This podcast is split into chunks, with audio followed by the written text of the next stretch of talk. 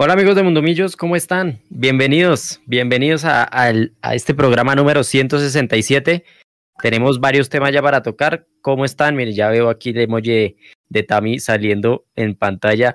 ¿Cómo se encuentran? Estamos aquí con Eduardo Zabalaga, estoy con Álvaro Prieto, estoy también con Carlos Martínez, el profe, y en producción está Jonathan sigan, sigan y se sientan. Ya los vamos a leer Eduardo Zabalaga, estoy con Álvaro están haciendo? Bueno, yo también veo aquí un tema pendiente para mí, que no pude decirlo ayer en el programa, en el tercer tiempo. Mientras los escuchaba hablar, yo pensaba, todos sabemos aquí, que, que un amistoso de pretemporada, realmente el partido del meollo es el primer tiempo, donde los dos jugadores, los dos equipos ponen toda la carne en el asador, a ver cómo vienen de pretemporada, y yo siento que Millonarios hizo un repaso alerta en el primer tiempo, se lleva el partido en el primer tiempo, y el segundo tiene muchas variables, lo que me deja es mucha tranquilidad, y si Millonarios se cree el cuento, tiene con qué cabalgar esta liga y ir por todo lo que tiene, porque le ganó un rival que si uno mira las diferencias de liga, hay, hay tema para cortar. ¿Cómo la ven ustedes respecto a eso que digo? Con eso le di la bienvenida a Eduardo Zabalaga. Bienvenido, Eduardo, al programa número 167.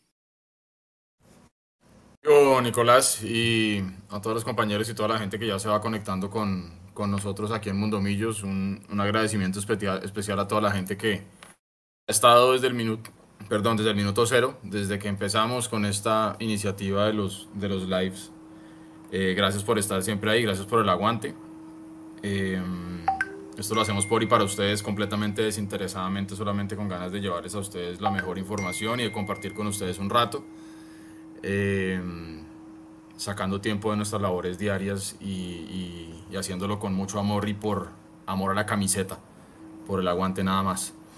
Em, yo creo que ya lo de lo del Hertha es, muy lo que dijo Nicolás, ya anoche lo, lo analizamos también en el tercer tiempo. Yo creo que lo que es importante acá es que precisamente Millonarios está pudiendo hacerse una muy buena pretemporada con rivales de, de, buen nombre por lo menos y lo que vimos anoche, un rival de, de, buen nivel.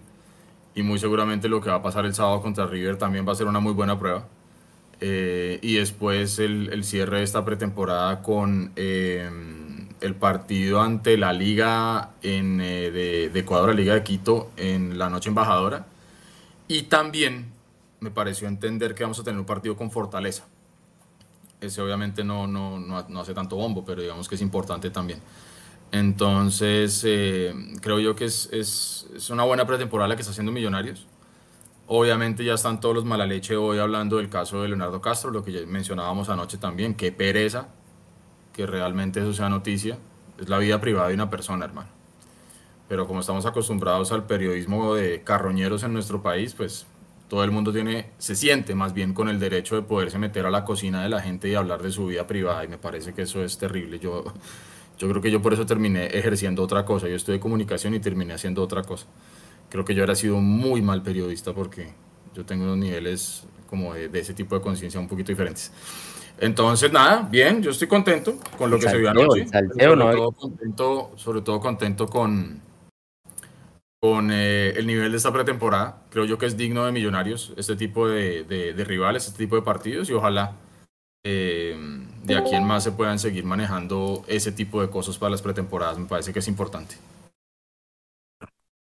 Gracias, Edu. Eh, bienvenido, profe. Bienvenido, Álvaro. Mapis también ya se está uniendo aquí a esta transmisión. Ustedes ahí en el chat ya están dejando sus, sus primeros mensajes, ya están hablando del sorteo porque ya se sabe cómo va a ser más o menos el calendario. Ya vamos a, profundizar en el tema mientras voy aquí saludando a Felipe, a John David, a Ricardo Parra que nos saluda desde Palm Beach. El sábado va a ir a, ver a Millos. Les cuento, va a ser frío entre 5 a 6 grados el sábado.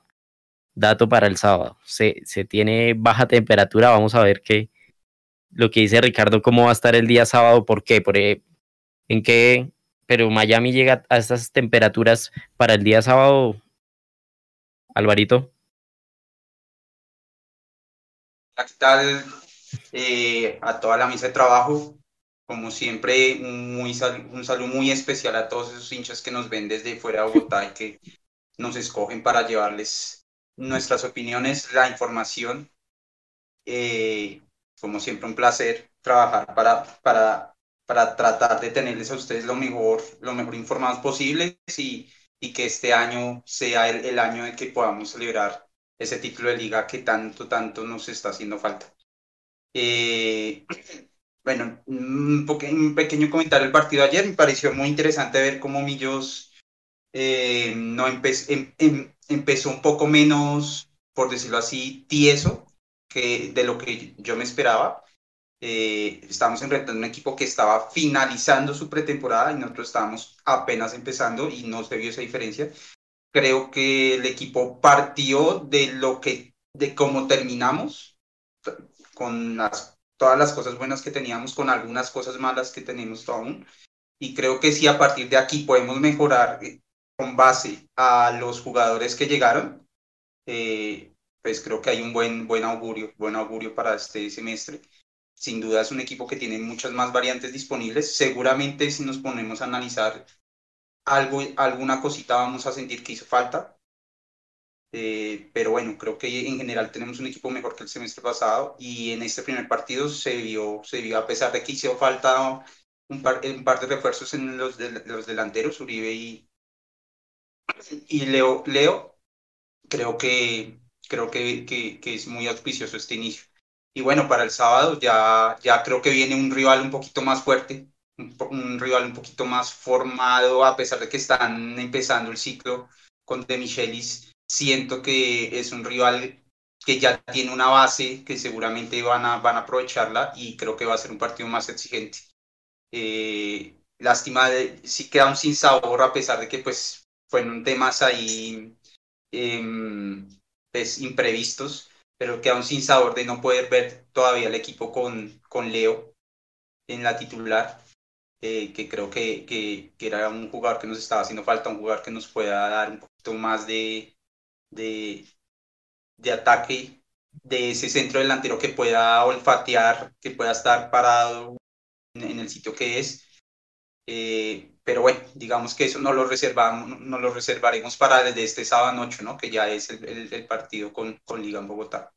Me parece eh, bueno que, que Castro no tampoco haya ido teniendo en cuenta la temporada que tuvo exigente temporada. Sabemos como la, la, Leo Castro es de esos jugadores que se solía lesionar muy seguido, que tuvo una temporada fina los últimos seis meses y, y entonces de pronto no creo que le vaya a costar mucho acoplarse a Millonarios. ¿Ustedes creen que se le se demore por no ir a la pretemporada Leo Castro o con el nivel que trae no es tan necesario y más bien sí pueden ser provechosos esos días de descanso más para, para Leo Castro? Profe, bienvenido al, al programa.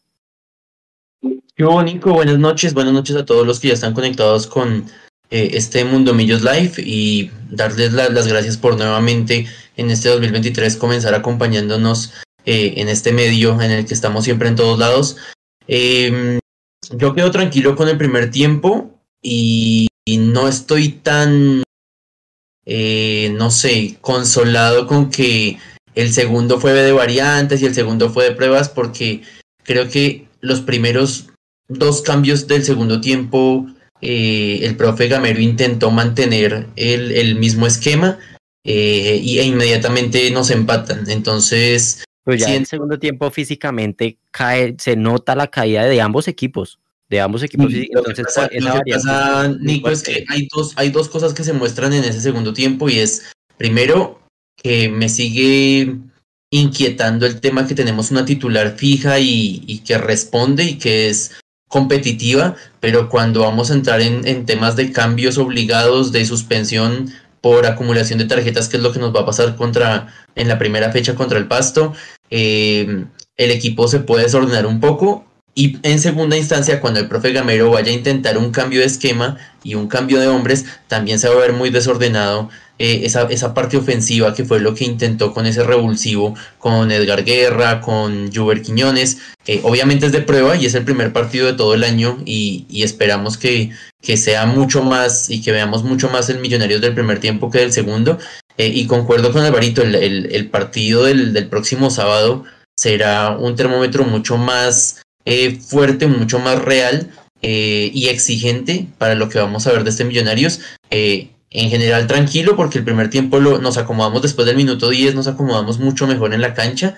Em, pero bueno, me alegró eh, también el único hombre nuevo que vimos que fue eh, Daniel Giraldo, creo que lo vi muy bien, creo que manejó muy bien ese primer tiempo en la mitad de la cancha eh, y va a ser al parecer un apoyo muy importante. Queda la inquietud de qué va a pasar con Larry, qué va a pasar con Juan Carlos Pereira, porque Daniel Giraldo mostró pues grandes cualidades en, en el partido de ayer para darnos a entender que va a ser uno de los titulares del profe Gamero.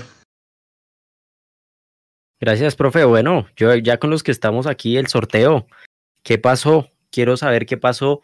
Siete de la noche en Wines, en Wine, la Dimayor hizo el sorteo correspondiente a la liga y a la copa.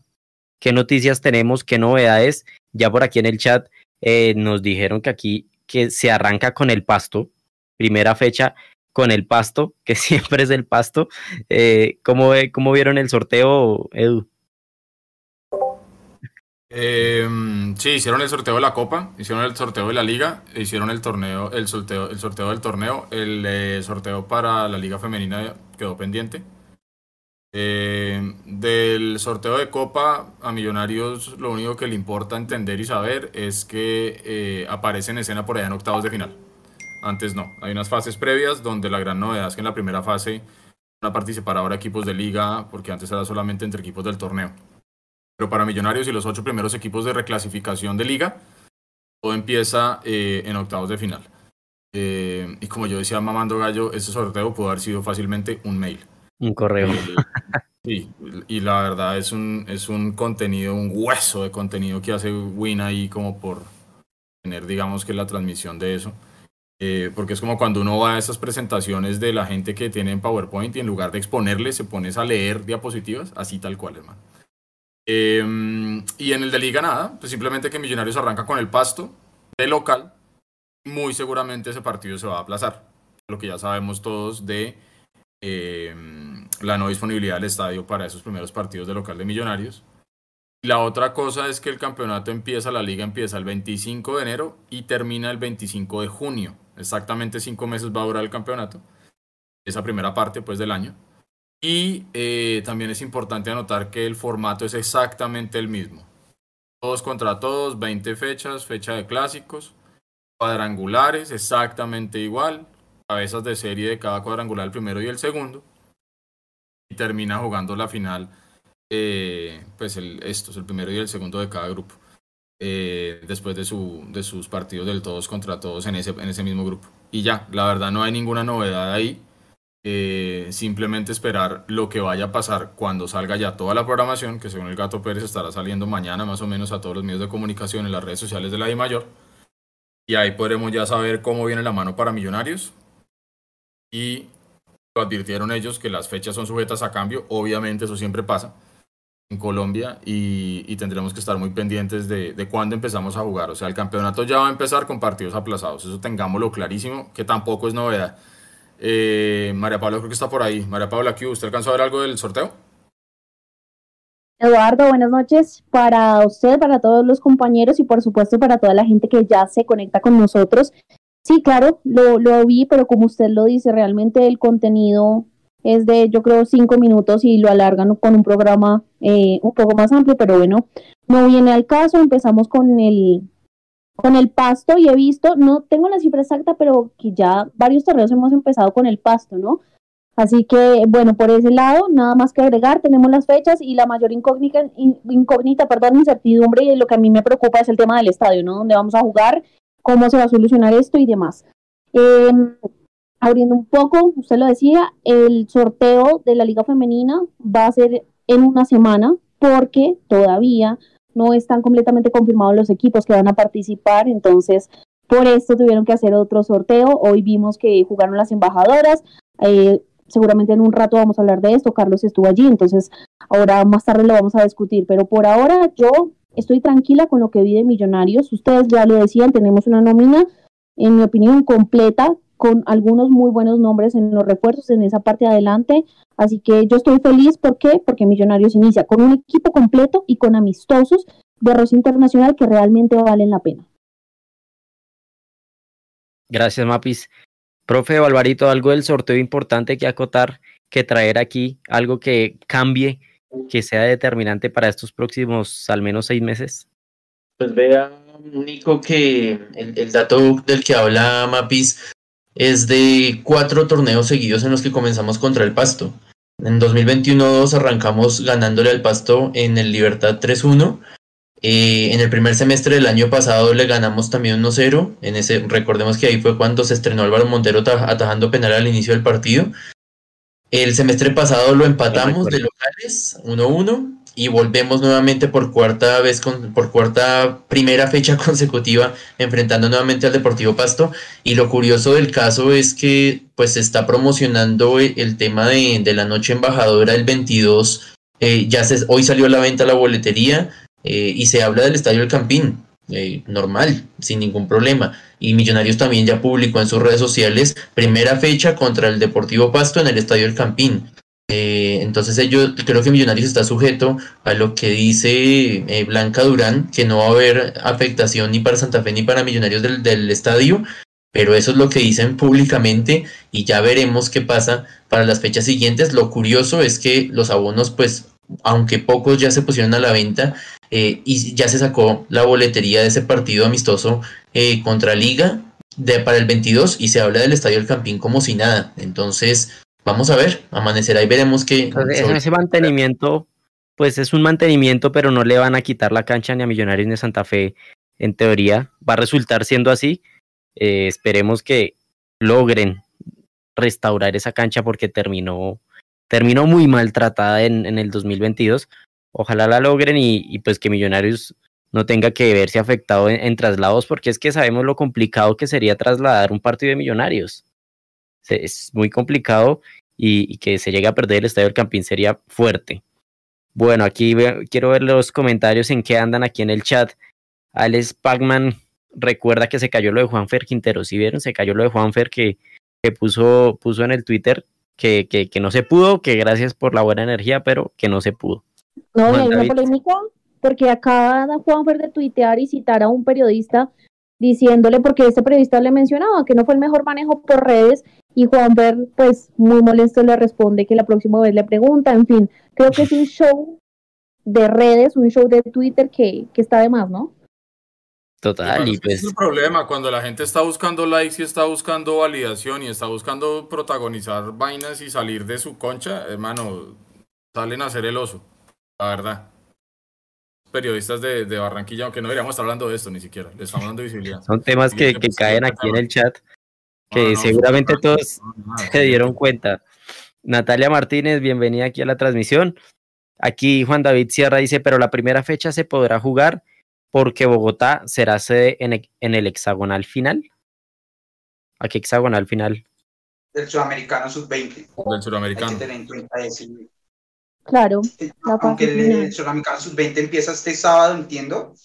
Le oye muy lejos, la fase final se va a jugar en febrero, si no estoy mal, entonces seguramente en febrero sí tendremos de pronto algún partido que, que se vaya a suspender, aunque me, me, parece un poquito raro si es que están pensando en que vamos a jugar al tiempo o si ya hay una fecha específica en la cual el Campín se entrega a la Confederación, a la Conmebol, para, para hacer esa, esa final. No, no he escuchado al respecto, normalmente es así, ¿no? Para un torneo se entrega y no es que podamos jugar, hoy juega la selección y mañana juega Millos y el pasado mañana juega otra la selección y después juega Santa Fe. Nunca he visto eso, no sé si esta vez lo vayan a pensar hacer así. Ni idea, ni idea, pero entonces una, un, un buen tema para revisar la disponibilidad del estadio con el suramericano sub-20. En el chat, a ver quién más está por aquí. Electronic Man. Sí, y si el día del viaje a Ecuador no dejaban pasar en inmigración al señor Leonardo Castro, eh, pues bueno, eso, es lo que, lo que le pasó a Giral, a, Castro por no viajar es un tema personal que se dio, que si ustedes se enteraron por redes sociales de lo que pasó, omitan ese tema porque se fue muy claro él diciendo y Millonarios comunicando que fue un tema personal. Yo creo que no es un tema aquí a corazón. Mientras que Vilmaros dice, Giraldo jugó como si no hubiera de Millonarios y ya retocamos ese tema y Giraldo jugó muy bien ayer, muy acoplado. Listo, cubierto lo del, sorteo Mapis, dime. Sí, para hacer una precisión acá que están diciendo en los comentarios, estas fechas del sudamericano eh, inicia este 19 de enero, la otra semana, y termina el 12 de febrero. Acá en Bogotá, en el Campín, se van a jugar 15 partidos que son los de la fase final. Tengo entendido yo que serían esto, esta última semana eh, de cierre del torneo, digámoslo así, desde el 2 o 3 por ahí hasta el 12 de febrero. Pero no, todos son en el Campín porque el techo también sale dentro de las promociones que he visto del sudamericano.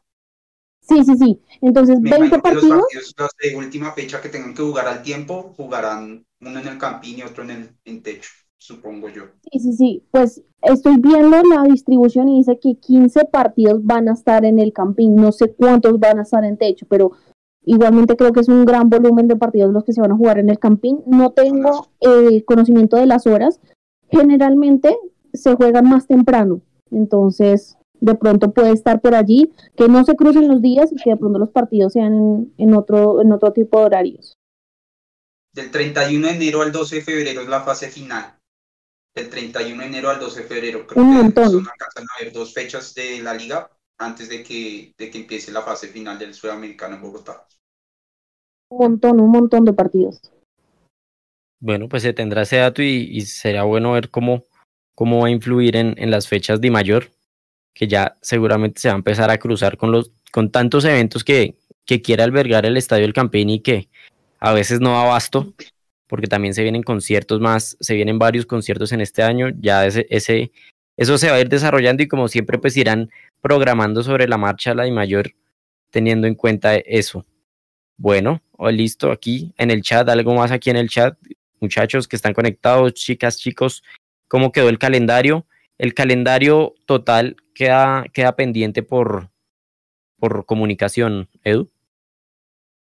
Sí, eso la mayor a través del Gato Pérez confirmó en el sorteo que mañana debería estar saliendo toda la, la planilla de, del cronograma del fixture.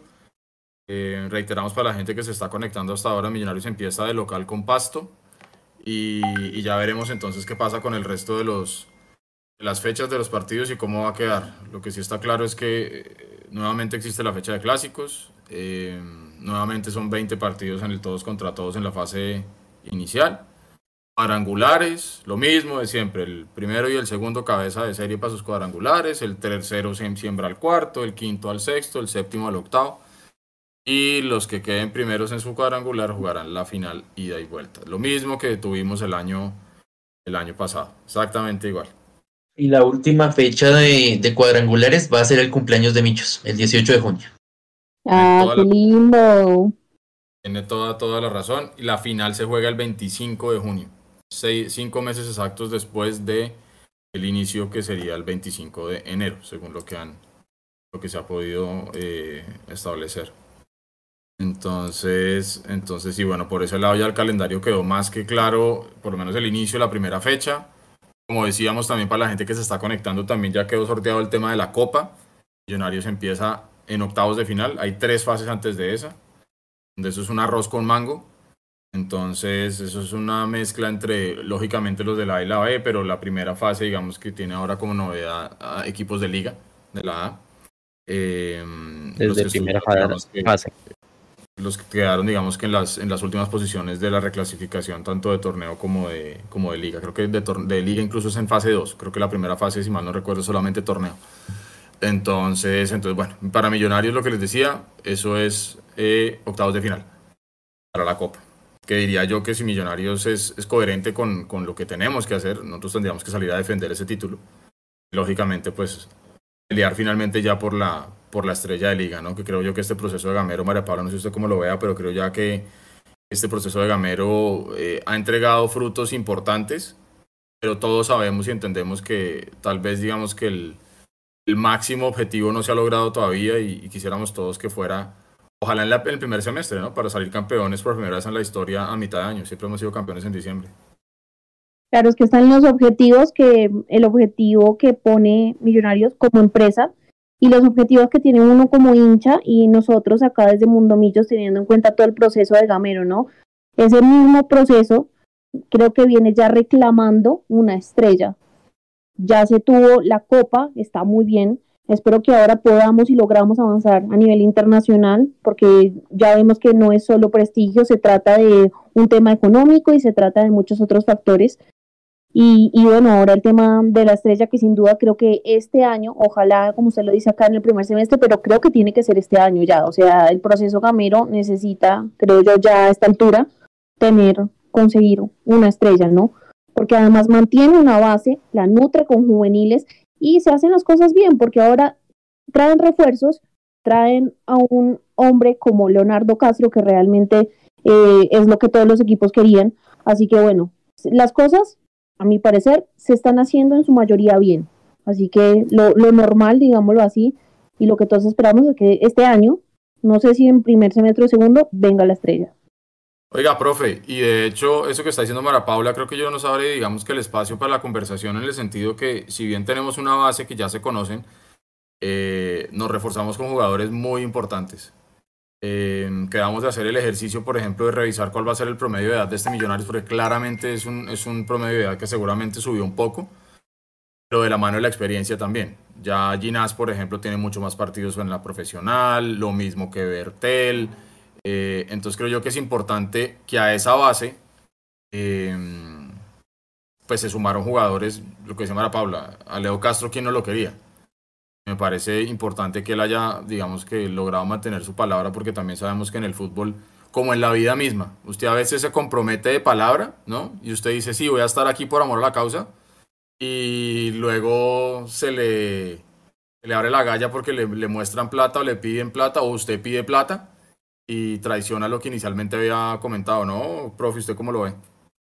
Sí, sí, totalmente. Y yo creo que mm, la gente, uno de los de las retaílas a las que nos hemos acostumbrado en los últimos fracasos, pienso yo que no ser campeón para Millonarios es, se le puede hablar, se puede hablar de fracaso. Y toda la gente habla normalmente de la falta de jerarquía. Entonces yo pasaba la página, yo me devolvía, yo decía Álvaro Montero, Andrés Ginas, eh, Daniel Ruiz, inclusive siendo tan joven, eh, pero con convocatorias a selección encima, Macalister Silva, Larry Vázquez, eh, Juan Pablo Vargas, que es mundialista. Entonces yo decía, pero ahí están los hombres de experiencia. Pero es cierto, llegaban muchos a sumar y no como refuerzos, sino como contrataciones, y su juventud o el disparo al aire que llamamos comúnmente nos, nos dejaba ver ya con el transcurso del campeonato si se iban a hacer refuerzos o se iban a quedar en contrataciones. Eh, y creo que esta vez, como lo, lo, acaba de mencionar Mapis, eh, Leonardo Castro el delantero que todos querían. Y, si hubiera ido a cualquier equipo y todos hubiéramos pegado el grito en el cielo, que Millonarios no era capaz, eh, y sorprendió mucho, digamos que mm, en buena medida, eh, para muchos hinchas que haya rechazado una fase de grupos con el Pereira y haya preferido venir a jugar a Millonarios, eh, un delantero que todos los equipos querían por su desempeño en, en 2022. Yo en lo personal, no es por decir que, que, que, yo, siempre lo, yo siempre lo defendí, ni mucho menos, pero desde que jugaba en el Medellín, yo decía, este jugador puede ser muy bueno para, para Millonarios. Eh, y creo que estaba en un presente muchísimo mejor que en el Medellín con el Pereira, sale campeón y Millonarios se lo trae. Eh, de igual manera con, con, Daniel Giraldo, que es un jugador rendidor eh, y, que, y que como lo vimos ayer nos dio la razón que le va, parece que le va mucho mejor y se siente más a gusto aquí en, en la capital y en Millonarios que en el Junior. Y creo que con todo y el, y, el disgusto que para muchos, tal vez yo me sumo ahí un poquito con el tema de Fernando Uribe, eh, pero son 52 goles que suma con la camiseta de Millonarios y pues también es, eh, si me van a decir que él es menos que Diego Erazo, bueno, eh, creo que ahí está, digamos que su trayectoria habla por sí sola y, sí, y a diferencia de otros torneos donde apostábamos a ciegas un poco, Creo que esta vez trajimos hombres muy buenos. A mí me, me siguió haciendo falta un lateral izquierdo eh, y creo que ahí estamos todavía eh, de, muy débiles porque eh, no, no, me, no me gustó que en 2023 volviéramos a apostarle a un, a un, perfil cambiado del Perlaza. Y creo que no sé nos siguió, no, sí nos hizo falta un, un, buen una buena competencia ahí para para Omiter Bertel.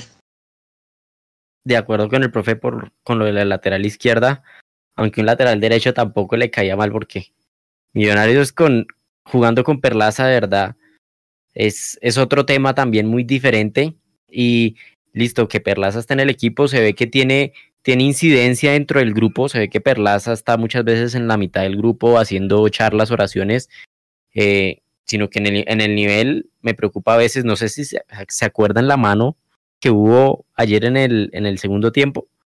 Ustedes la vieron, si, si estuvieron viendo el partido, una mano que, que eso me parece gravísimo que pasen en, en, estos momentos.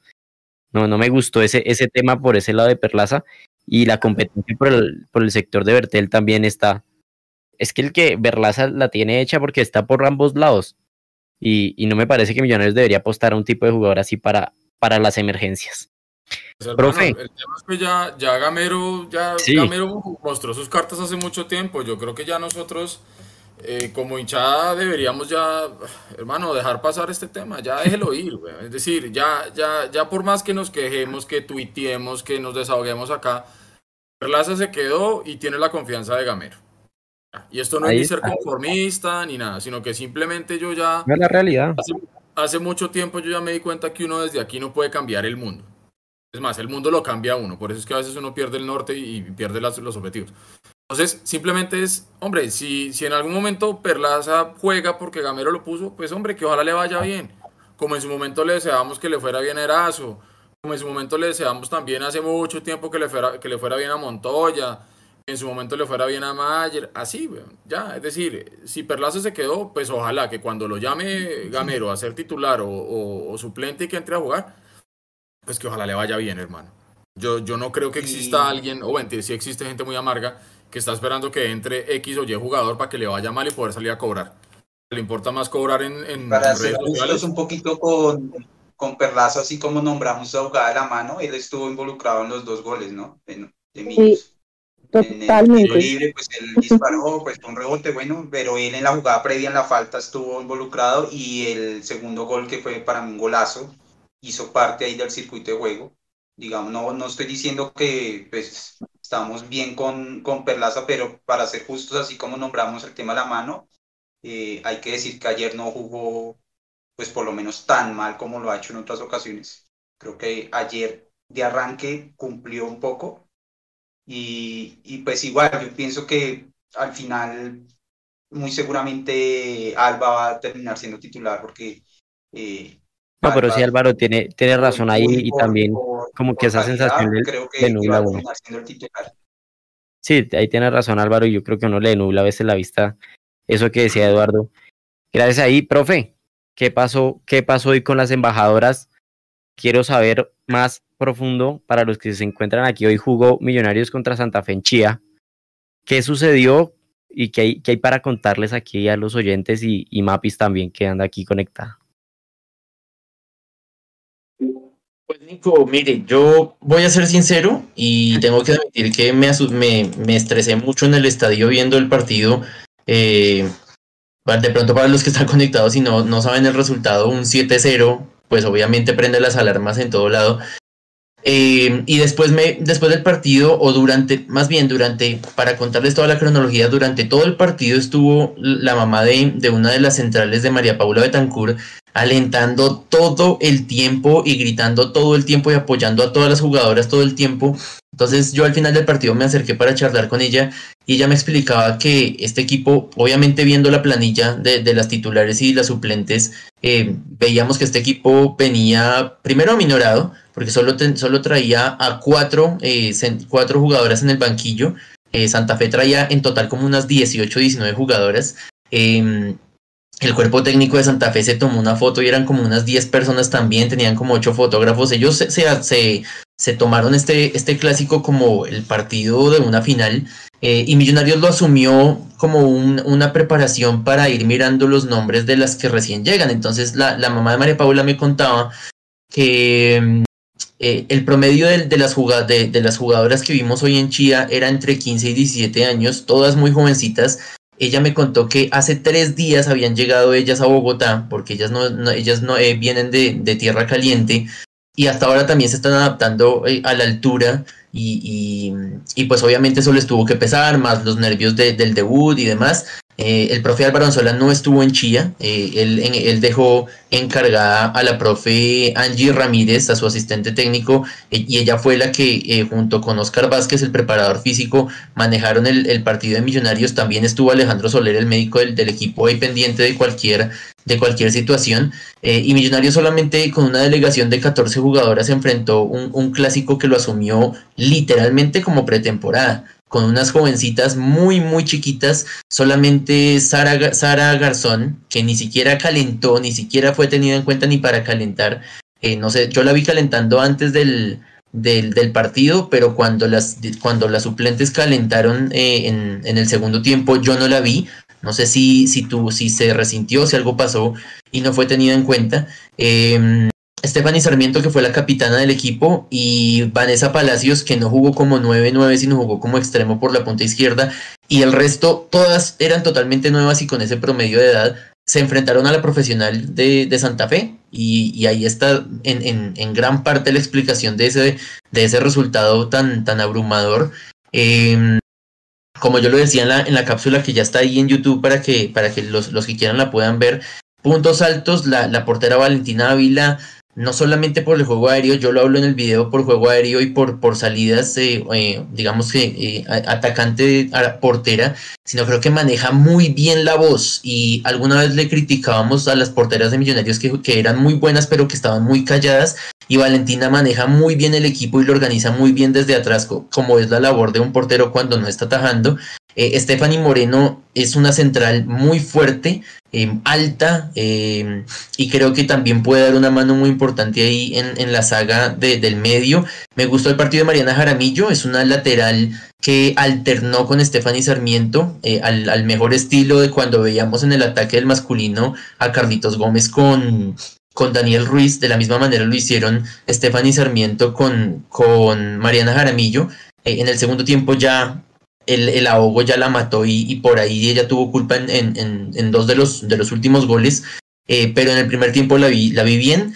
Eh, Nicole Rodríguez es una niña muy jovencita, pero tiene mucho físico, tiene un, tiene muy buen estado físico y así como las corre todas, para atacar también las corre todas para defender. Sofía Torres intentó mostrar cosas importantes en el primer tiempo en el ataque, pero estaba muy sola. Eh, me preocupó mucho la, la volante María José Sánchez.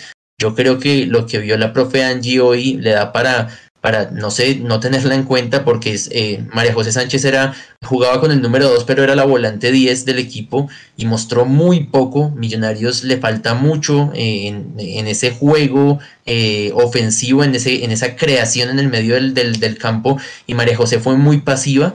Eh, y Vanessa Palacios, como yo lo digo en, la cápsula, eh, al, no, no jugar como nueve se pierde un poco y apenas tuvo un acercamiento con un intentar cabecearle. La portera de Santa Fe era Jessica Velázquez, que era la portera venezolana que jugó para Millonarios a comienzo del año antepasado, si, si, si Mapis no me, no me deja mentir. Y obviamente es una portera con mucha trayectoria, mucho recorrido y pues no tuvo mayores inconvenientes. Eh, en, esas pocas incursiones, en salir, en, en, rechazar los balones cuando le hacían pases rastreros. Eh, y los cambios tampoco entraron eh, para, para, marcar mucha diferencia. Sin embargo, Sandra Antolines, que fue la que reemplazó a María José Sánchez, demostró mucha más eh, voluntad de buscar el balón y, sociedad con Vanessa Palacios. De pronto por ahí puede ser un, una, una jugadora a tener en cuenta en lugar de María José Sánchez. Eh, y apenas en dos días, recordemos que el partido de hoy era fecha pendiente del fin de semana pasado, entonces ellas no van a tener tres días de descanso, sino solamente dos y el próximo sábado se van a enfrentar a Bogotá nuevamente y pues eh, ya veremos eh, en el cubrimiento que hagamos con Mundomillos si el profe Álvaro Anzola sí va a dirigir este equipo el, próximo sábado y vamos a ver un poco más de, las titulares, del regreso de Lina Gómez, eh, vamos a ver de pronto a Lisset, ya veremos qué pasa el sábado en, en el estadio de Chía. Gracias, profe. Tremendo resumen. Dale, Mapis. Sí, no, tremendo, profe, gracias, completísimo. Y para agregar de pronto solamente algunos datos, eh, efectivamente de esas 15 jugadoras, solamente tres estuvieron con Millonarios en ese proceso de 2022. son justamente Stephanie Sarmiento, que fue la capitana, la lateral por derecha, Vanessa Palacio, ya lo decía el profe, ella es delantera, y Sara Garzón, que Sara Garzón estuvo en el banco, el profe lo decía, vamos a tratar de hablar con el profe Anzola y con Angie para saber por qué de pronto no tuvo minutos, tal vez el sábado los tenga. Sara, sé que es una apuesta del profe Anzola, él ha estado con ella desde que era una niña más pequeña de lo que es ahora, así que, que bueno, faltan jugadoras por llegar. Le dice el profe, el sábado se juega otra vez a las 2 de la tarde, por si también ustedes pueden ir a Chía, de pronto es más fácil que el partido de hoy, el sábado ya a las 2 de la tarde, entrada libre, pero, pero hay elementos que, que faltan para que se unan a las embajadoras. Andrea Mendoza del proceso pasado, Ledis Calvo, la delantera eh, muy buena que tenía también el profe que venía del Valledupar, Lina Gómez, como lo decía el profe, Licera Aroca, son varios los jugadores que vienen del proceso del año anterior que van a estar este año con Millonarios y que no estuvieron presentes, así que sabemos que fue muy duro y, y impacta ese 7 a 0, pero es que lo decía el profe, además de que llevaron a muchas más jugadoras, son profesionales, las jugadoras de Santa Fe, tienen un proceso, esta base de jugadores viene trabajando hace mucho y, y bueno, entonces eh, creo que no es para alarmarse, pero sí para estar atentos y para, para seguirle la pista al equipo, porque creo que se pueden hacer eh, mejores cosas, pero repito, faltan jugadoras que estaban en el proceso pasado y la inclusión de Lina Gómez, que para mí es algo importante, y de pronto la inclusión de alguna otra jugadora de, de un nombre importante. No, ahí hay varios nombres que toca Mapis que, que me dan un parte de tranquilidad y de, de que Millonarios puede generar buen fútbol y buen ataque. Me, me, gustan varios nombres que sonaron por ahí. Y pues lo iremos desarrollando en el semestre y iremos ese, eh, renovando ese mapa de las nuevas jugadoras de nuevas jugadoras de Millonarios femenino que, que ustedes saben que nos trae partidos excelentes, Álvaro. Si me permite ser aquí un poquito ácido, pero a mí sí me parece el colmo a nivel de gestión eh, de la parte directiva del que maneje el grupo femenino, cómo vas a, no, va a exponer no solamente a este grupo de, de chicas que, que, vienen detrás de un sueño de encontrar un, un espacio, sino también exponer la marca y, y, y, como tal a millonarios. Eh, haciendo una planificación tan pésima de, de, jugar un partido de estos de esta manera, que me parece una, una total falta de respeto tanto con las chicas que jugaron hoy, que hicieron seguramente todo lo posible por, por dar un, un mejor resultado, como con eh, eh, los hinchas y, y, lo que es Millonarios como institución. No nos podemos exponer a jugar un clásico, así sea en un, en un, en un torneo amistoso, enfrentando un equipo profesional de Santa Fe que tiene un, una historia ya de tener un equipo, de, de, de tener equipos bien armados, eh, exponiéndolos a jugar contra un equipo prácticamente juveniles eh, y exponiéndonos a, ten, a, a, tener ese tipo de resultados tan, tan desastrosos. En un amistoso, y eso sí yo siempre lo, lo, lo, lo defiendo, lo último es el resultado, siempre el, el, si hay partidos donde pesa más el juego, son los amistosos, para eso son, ¿no? Pero no es el hecho tampoco exponernos a, a tener estas vergüenzas eh, y solo por una falta de planificación es posible, no creo que en Millonarios o que hubiera sido muy difícil saber si Santa Fe se iba a presentar a este torneo con, con el equipo profesional completo o si se iba a presentar con juveniles. Y si nosotros sabíamos, y si eso se sabía, que ellos iban a llegar con el equipo profesional, nosotros no debimos haber jugado ese partido con, es, con estas chicas, o por lo menos no con tantas juveniles. Y eso sí me parece que es importante resaltarlo y señalarle. Entiendo que Salomón Vitar es el... el o a puerta el, cerrada. El fútbol femenino en Millonarios. Creo que si el hombre eh, se dejó distraer por la pretemporada de los hombres, entonces creo que no, es el, no debería estar manejando también el equipo femenino pongamos a alguien que se dedique a eso y que esté pendiente y haga mejor gestión, porque la verdad sí siento mucho por las chicas que estuvieron hoy, que seguramente hicieron un esfuerzo, y esto es un tiro en un pie, porque hoy la hinchada, pues gracias al profe que estuvo y Mapis que, que lo comentó y que se puede saber que, que hay unas factores que, que, llevaron a que fuera este resultado, pero la verdad es, a veces es difícil que ese mensaje llegue a toda la hinchada y lo que más va a llegar es que a las chicas las golearon 7-0 y que este equipo entonces ya no vale la pena verlo. Y, y es, un, es, es, da tristeza porque yo siento que el equipo femenino, con lo poco que, que la directiva le ha puesto cuidado, eh, ha ido creciendo a poco y ha llamado mucho la atención de, de la hinchada y creo que esto es un retroceso que la verdad me parece muy triste. El equipo femenino de Millonarios siempre da, da mucho más de lo que tiene y eso también es algo hermoso que pasa en ese, en esos, en ese grupo que siempre queda de las chicas de, de Millos que de verdad no, con nada, con nada que, que uno al comienzo uno dice, bueno, ¿y qué equipo es? ¿Cuáles son? ¿Por qué no están? Y, y terminan haciendo unas campañotas que es impresionante el equipo femenino realmente de Millonarios. Queda la previa, la previa de este partido que, que es de este sábado. Impresionante este partido que tiene Millonarios el sábado. Millonarios River se han enfrentado 10 veces en la historia. Hoy poníamos la nota en redes sociales para que vayan y la vean o en, o en nuestra página mundomillos.com para que vean la nota. ¿Qué sensaciones tienen antes de este partido de pretemporada contra River? Que es demasiado atractivo. La hinchada, en, en Estados, la hinchada que está en Estados Unidos está muy ilusionada con este partido, organizando banderazos, organizándose para, para también, eh, como que van a hacer un tifo, eh, un tifo allá en, en, el estadio contra, contra River. Entonces, es un, es un lindo partido. ¿Qué previa, qué, qué tienen aquí ustedes para decir antes del partido del sábado a las siete y media, que obviamente tendrán transmisión aquí en Mundomillos? Y, y aquí los esperamos, eh, Edu. Lo que estábamos diciendo al principio del programa, creo yo que es, es un, una muy buena oportunidad de hacer una pretemporada con equipos de muy buen nivel. Un River que también está, digamos que empezando una nueva etapa, un nuevo proceso con De Michelis como técnico. Eh, mm, se enfrenta a un Millonarios de Gamero ya establecido, ya estructurado. Si se quiere, con, con la única novedad, Giraldo, que muy seguramente eh, podrá llegar a ser alguna de las novedades, ya sea porque vuelva a ser titular o porque vaya a la banca y vuelva Larry para ver la, la pareja con la que terminamos el campeonato pasado, ¿no? Larry y, Pereira. Creo yo que también es un partido muy importante, no solamente desde el punto de vista futbolístico para la pretemporada per se de, de los jugadores de Millonarios y de River, sino también para la gente, lo que hemos venido diciendo, ¿no? Es decir, es gente que se fue del país por las razones que, que hayan sido, buscando seguramente una mejoría en su calidad de vida, de educación, etcétera. Y, y, no pueden ver a Millonarios cada 8 o cada 15 días.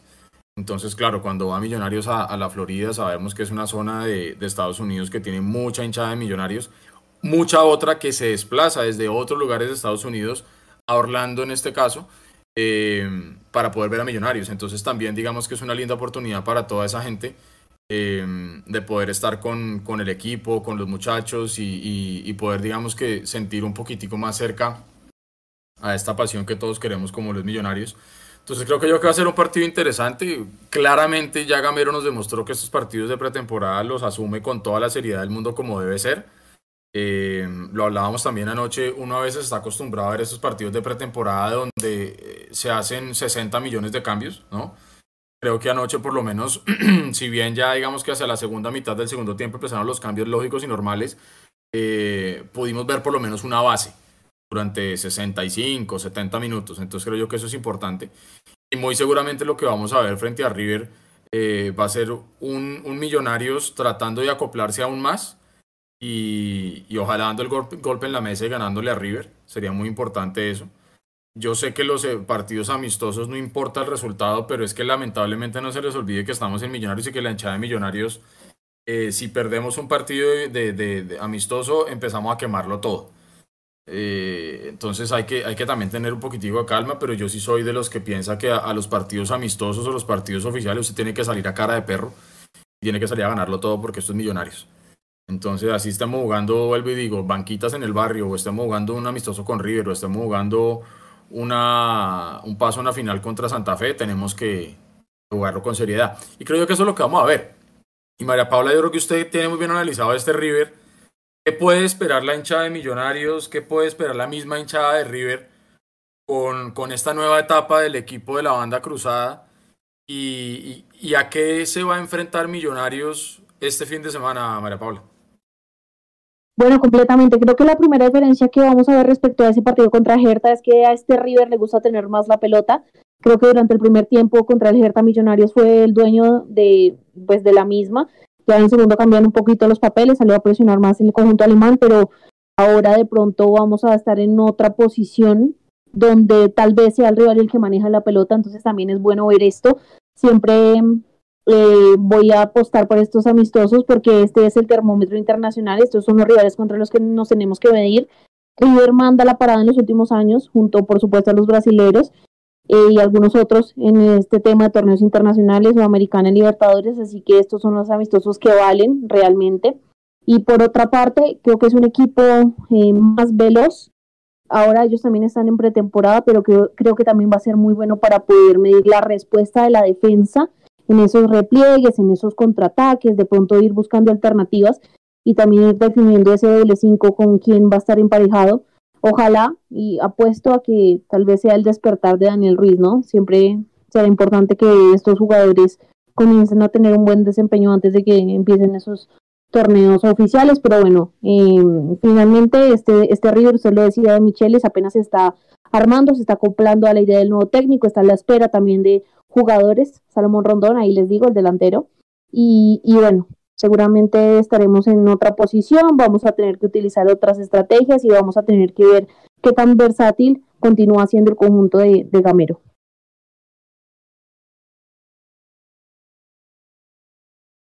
Profe, ¿y usted qué opina de lo que va a ser ese partido importante el fin de semana para Millonarios? Estaba hablando que el micrófono apagado. Dele, profe. No, yo eh, creo que vamos a, ver una nómina, por lo menos en el primer tiempo, creo que sin sorpresas con respecto a la que vimos en ese primer tiempo contra, contra el Hertha de Berlín. Eh, tengo la duda con Elvis Perlaza porque ese primer tiempo yo estoy de acuerdo con ustedes cuando decían que no lo jugó eh, mal, me parece que cumplió. Eh, pero yo sigo, yo sigo pensando en que, en, el, en que el titular es, es, Israel Alba y quiero ver si el profe Gamero va a usar a su titular o va a usar a, usar a Perlaza. Eh, y con respecto al, a, ese mediocampo ofensivo, yo siento que estamos perdiendo a un jugador muy importante como Daniel Cataño como extremo. Él lo hace bien y nos mostró y, y, tuvo unas dos, tres jugadas muy buenas por ese extremo izquierdo. Pero yo siento que él explota todo su potencial cuando juega por el centro, por ejemplo en esa pared que vimos con McAllister, que el remate se le fue un poquito desviado. Pero si McAllister puede hacerlo como extremo izquierdo porque ya lo, ya lo ha hecho, si Daniel Ruiz juega por el lado derecho porque ya lo ha hecho y Daniel Cataño muestra su mejor versión por el centro, ¿por qué no tener en cuenta ese tridente en ese orden? Porque yo siento que Daniel Cataño sí puede cumplir y puede eh, eh, hacer un papel decente, un papel aceptable cuando juega por una punta, pero si sabemos que, que su, su baluarte es jugar por el centro, ¿por qué no lo usamos de esa manera si los dos, los dos hombres con, el, con los cuales el profe Gamero lo quiere acompañar? que son McAllister y, Daniel Ruiz, ya conocen la posición como extremos, ¿por qué no usarlo de esa manera? Me gustó mucho, no lo había mencionado, pero me gustó mucho el partido de Luis Carlos, los minutos que pudo jugar, más el golazo que se marcó. Eh, y nos da un poco de tranquilidad también eh, de pensar en esas situaciones en las que Leonardo Castro esté eh, lesionado, Fernando Uribe esté expulsado, bueno, Dios no lo quiera por supuesto, pero nos da una, una, tranquilidad que ahora sí tenemos un buen recambio adelante y cumplió no solamente con el gol, sino creo que se asoció mucho con los tres hombres que yo acabo de mencionar. Entonces, eh, habría que ver también si el profe Gamero de pronto pueda optar por darle esta vez minutos a las Rivas, que es desde el vamos, eh, y lo que yo mencionaba de la lateral derecha y creo que más allá de eso no tendremos mayor sorpresa y a la espera de lo que el profe de Michelis ya esté armando con, con River. No tenía eh, no tenía presente el tema de, de, Salomón Rondón que seguramente si es de la partida pues tendrá eh, será un, un jugador eh, a referenciar muy importante en esa delantera de River. y no va a estar, estar el sábado. Ah, bueno, ahí, ahí está. Pero entonces, de pronto, si ustedes sí, sí, pudieron ver el partido, porque yo no lo vi, en ese partido contra Monterrey, que River apenas lo ganó 1-0, creo que también demuestra que está en pretemporada. Y así como cuando enfrentamos al River de Gallardo con un Miguel Ángel Russo recién llegado y medio engranando su equipo, esta vez vamos a enfrentar a un de Michelis que también está hasta ahora armando su equipo y Millonarios por el contrario ya tiene un proceso bastante largo con el profe Alberto Gamero y creo que eso nos puede dar buenos réditos y y nos puede llevar a pensar que podemos, ¿por qué no pelear una victoria eh, en Estados Unidos este próximo sábado? Es una buena prueba para ver el funcionamiento que ya sabemos que el resultado en un amistoso no es tan importante y el funcionamiento que tenga Millonarios contra River va a ser, va a ser una buena prueba, una linda prueba y de eso seguramente hablaremos en el tercer tiempo y en los programas posteriores porque el partido, un partido contra River deja, va a dejar harto de qué hablar. Ustedes ahí en el chat, ¿cómo van a vivir el partido? Aquí, aquí venga, miramos a quién, quién está por acá. Juancho Morales dice, bueno, que bacán un partido contra River. Aquí ya hay gente que está yendo hacia Orlando. De aquí lo veré, en que espero que le saquen muchas fotos. El equipo Mundomillos está por allá que le saquen muchas fotos alentando a Millonarios y que se disfruten ese partido el día sábado. Eh, Edu, algo para cerrar. Tenemos todo listo, ya hablamos de alerta, hablamos del sorteo. Recuerden, primera fecha contra el Pasto. Hablamos de del Millos femenino y hay la previa de River. Algo que se nos quede fuera del tinturo para ya ir cerrando aquí este último programa de el 12 de enero. Ah, que esta mañana habló, habló Gamero, eh, lo entrevistaron en, en ah, Antena 2. El hombre dio su balance del partido de anoche, que quedó muy tranquilo, quedó muy satisfecho, que él siempre le pidió al equipo ir al frente, que siempre le pidió al equipo tomarse estos partidos con toda la seriedad del mundo. Em, como todo un profesional primero y como toda una buena persona que es Gamero, no le dio más trascendencia al caso de Leonardo Castro, como deberíamos estar haciendo todos porque es una situación que no nos importa a nosotros, la verdad. Eh, mucha gente dirá, sí, pero entonces ¿qué afecta? ¿Le importa a Millonarios? Que no sé qué, sí, muy seguramente el equipo de, de Millonarios administrativo y dirigencial estarán dando todo, el apoyo, él también tendrá su, su apoyo y, su proceso y ya está, así que eso la verdad no nos debe importar. La otra cosa que mencionó Gamero es que efectivamente con la llegada de Arias, eh, eh, él no se cierra la banda que de pronto por ahí pueda llegar algo más. Le preguntaron si, si estaba pensando en algún lateral o algo, mencionó a Perlaza, mencionó a muchachos de las inferiores que vienen, digamos, haciendo su proceso. Eh, pero digamos que lo noté, lo noté conforme, dice que está muy satisfecho con lo que vio ayer y con el, con el grupo que está armando. Y creo yo también fue como la sensación que, que nos quedó anoche a todos, eh, que hablábamos en el tercer tiempo, eh, es muy distinto cuando usted ya ve un equipo engranadito y simplemente lo que tiene que hacer es por ahí hacer un par de ajustes para mejorar un poco más la máquina, ¿no? A tener que empezar de ceros cada vez. No sé, Alvarito, si usted se acuerda en esa época, hermano, donde prácticamente cada semestre o cada año estábamos teniendo que repartir de nuevo. Estábamos otra vez a la expectativa de si íbamos a finalmente hablar de algún proceso o no eh, estábamos en los momentos en los que había jugadores que no querían venir a Millonarios, técnicos que no querían venir a Millonarios o técnicos que habían llegado, caso Coca, y se iban de Millonarios sin siquiera haber empezado. hoy en día estamos viendo una situación muy diferente, donde reitero el ejemplo que estamos dando de Leonardo Castro, que dio su palabra desde el principio y la hizo valer y llegó a Millonarios. muy seguramente le ofrecieron más plata en otro lado. Es que no todo en la vida es plata. No todo en la vida es plata por más que uno la necesite para vivir.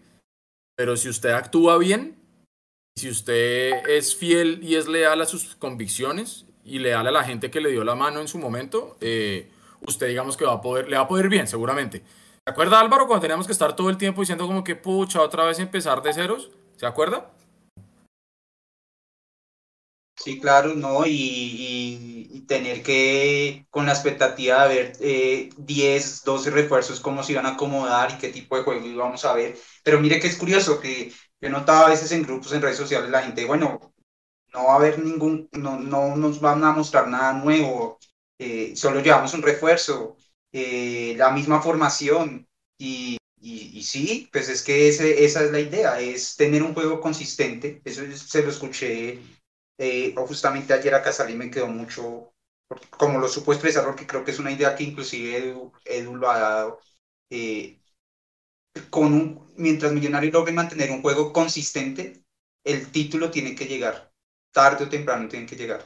Y, y, y, yo siento que el, el, el, juego que mostramos ayer fue consistente con lo que veníamos mostrando tenemos que evitar volver a caer en, en, en, esos, en un bache como el que tuvimos el semestre pasado eh, y aprovechar que esta vez tenemos un poquito más de variantes, un poquito más de fondo de, de nómina, que seguramente siempre que analicemos siempre nos va a hacer falta algo, pero creo que esta estamos completos y, y seguir mostrando esa consistencia en el juego y seguir, seguir buscando de pronto esas variantes dentro del estilo que ya conocemos, que sí, que ya nos llevamos tres años jugando así y ya muchos dicen, es que nos conocen y nos controlan suave, eh, facilito, ¿sí? Porque entonces Millos en la última fecha del cuadrangular pasado llegó con la, con la opción de ir. Dependíamos de nosotros mismos y llevamos tres años jugando igualito y supuestamente nos controlan facilito.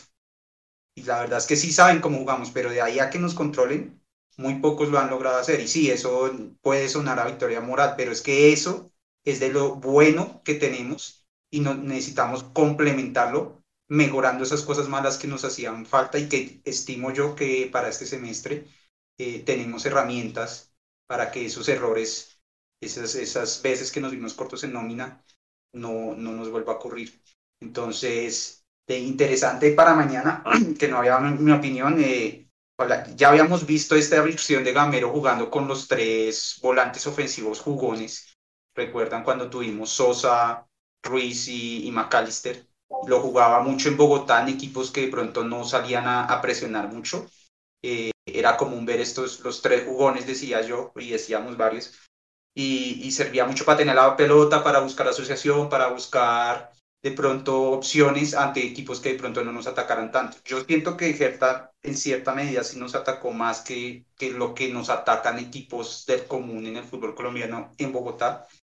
Claro. y pienso que tal vez Gamero no esperaba tanto que nos atacaran tanto y por eso puso estos tres jugones. Yo esperaría que mañana, que River seguramente nos va a atacar más, me gustaría ver tal vez un equipo con un extremo al menos más definido de, de velocidad y un, un, fútbol un poquito más directo, como pensando en lo que jugaría, en cómo jugaríamos de visitante más o menos, contra equipos que nos salgan a atacar, ¿no? Porque ya tan estudiados nos tienen que Millonarios hace que hasta de locales los equipos locales salgan a defenderse y a esperarnos. Entonces, esperaría que mañana podamos ensayar un juego donde mm, en un clásico o en un partido contra Nacional Medellín, contra el Junior, equipos que nos salgan a atacar, nosotros podamos responder con velocidad y ver, digamos, Juber, eh, ver un, un, guerra que tienen para, para, para mostrarnos, eh, que seguramente son jugadores que quieren eh, aprovechar ese espacio que deja Gómez y que si no dan la talla, ahí detrásito tienen a Beckham, ahí detrásito tienen a Paredes, eh, y seguramente si dan papaya, ellos eh, van a aprovechar su, su chance. Entonces, sí, es que eso, que, usted menciona, eso que usted menciona, Álvaro, es supremamente importante porque Camero ya le está abriendo la puerta y lo sabe, eh, la hinchada y lo sabe la directiva, que, que digamos que la materia prima para poder continuar con el proceso lo tenemos ahí adentro en la casa. Eh, y habían muchos jugadores que se, que se perdían la nebulosa y que se, y que se iban. Generaciones completas que se perdieron. Eh, y lo digo con conocimiento de causa porque yo lo viví. Cuando yo jugué en las inferiores, nosotros fuimos una generación, el equipo con el que yo jugué en esa época en las divisiones inferiores, mediados de los noventas, esa generación se perdió completamente. Solamente llegaron dos. El resto se perdió toda una generación de un equipo que, que en esa época cuando jugamos la Liga de Bogotá lo ganábamos todo. Entonces hay alguien que está diciendo aquí en el chat precisamente, lo que pasa es que no puedo repetir, es un nick, eh, está diciendo todas las divisiones de Millonarios, hablando de las divisiones inferiores, masculino y femenino, deberían jugar el mismo esquema táctico para que precisamente suban de divisiones y lleguen solamente a engranar y jueguen de memoria. Eso, eso pasa. Mechu nos ha comentado eso varias veces, que en este momento el fútbol base es un espejo de lo que juega la profesional, precisamente para eso. ¿sí? Es un espejo y eso está bien y así es como debe ser. ¿sí? O sea, no es que el fútbol base uno juegue 4-4-2, el otro juegue 2-3-1, el otro juegue 4-3-3. Digamos que sí está haciendo un espejo precisamente para eso. Están ahorrando tiempo en el proceso. Para que si sube Beckham o si sube Paredes o cuando subió Cortés o cuando llegó Gómez, el que sea, digamos que pueda llegar y se adapte un poquito más fácil.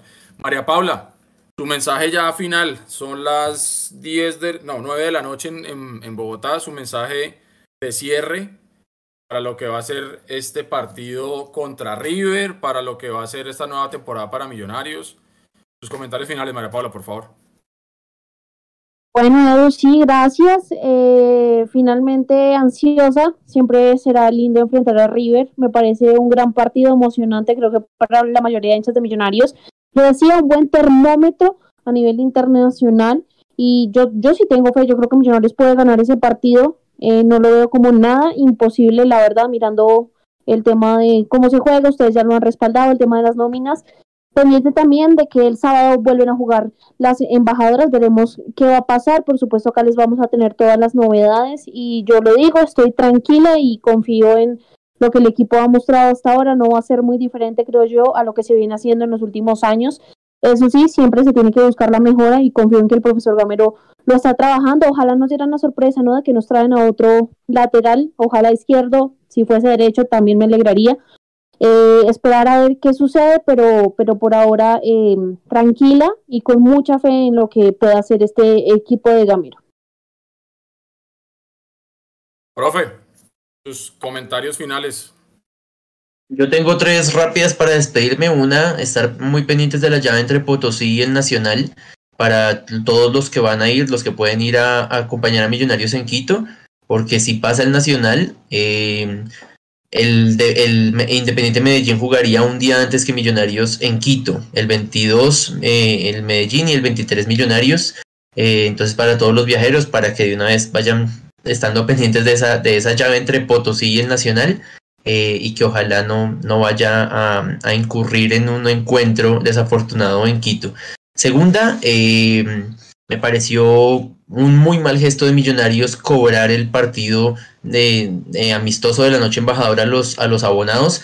Creo que les falta un poco de estrategia ahí, porque si la venta de abonos, como lo reportamos en, en, las redes sociales de Mundomillos, está apenas pasando los 5.000 abonados, era el gancho perfecto para decir todos los, los abonados o los que, los que adquieran su abono pueden asistir gratis a este partido para que en esta semana que queda, semana y media que queda antes de ese partido, contra, contra el, eh, Liga eh, se pudieran vender un poquito más de abonos. Eh, sí, van a quedar al, al, al 50%, pero ese beneficio aplica para los abonados del, del, año pasado. Entonces, creo que hubiera sido mucho más estratégico e inteligente dar la entrada gratis a los abonados para 2023 para mover un poquito esa venta de abonos que está tan, tan caída y de por sí un gesto de gentileza con el abonado de Millonarios que por bajito ya le metió casi 300 mil pesos al todos contra todos de 2023 y a la, y a la Copa Libertadores.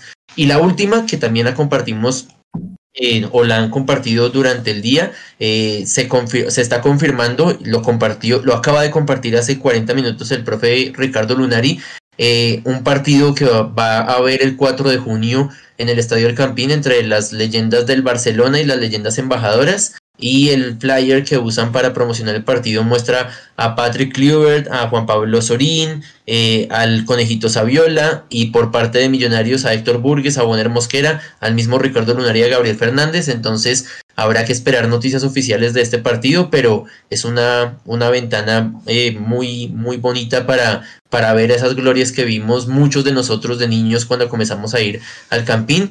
Y con respecto a la pretemporada, que la terminemos de mejor manera, que ojalá la gente pueda ir y se anime a ir al partido de la otra semana eh, previo al, inicio de, campeonato y que podamos ir al campín sobre todo que ojalá se puedan dar las condiciones y podamos ver a millonarios que eh, mucha falta que nos hace a los que no podemos ir a, Estados Unidos.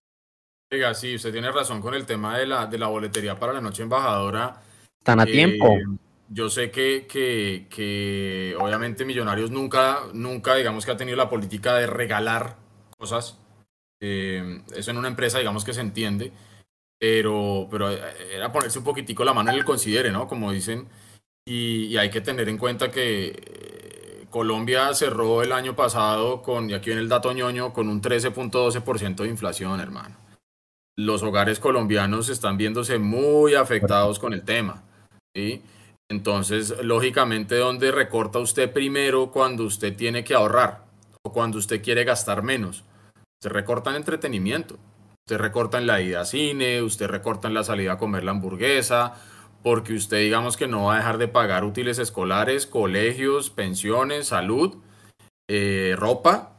Entonces, eh, se viene un año eh, complejo desde esa perspectiva. Entonces, claro, Millonarios va a salir a decir, porque ya lo dijeron, que, que no subieron los precios, que el 50% para los antiguos, que el 20% para los que se quieran abonar como, como abonados nuevos.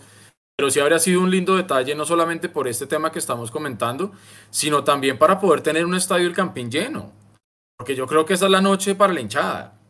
Es la noche para, para que nosotros podamos como hinchas abrazar al equipo femenino, al masculino, eh, que sea la fiesta, digamos, eh, de la hinchada y, lo están invitando a una fiesta, pero le están cobrando un cover heavy, ¿no? Eh, no olvidemos, cuando se hizo el torneo ESPN, que ponían las boletas pensando en las familias, el estadio en ese torneo estuvo repleto siempre.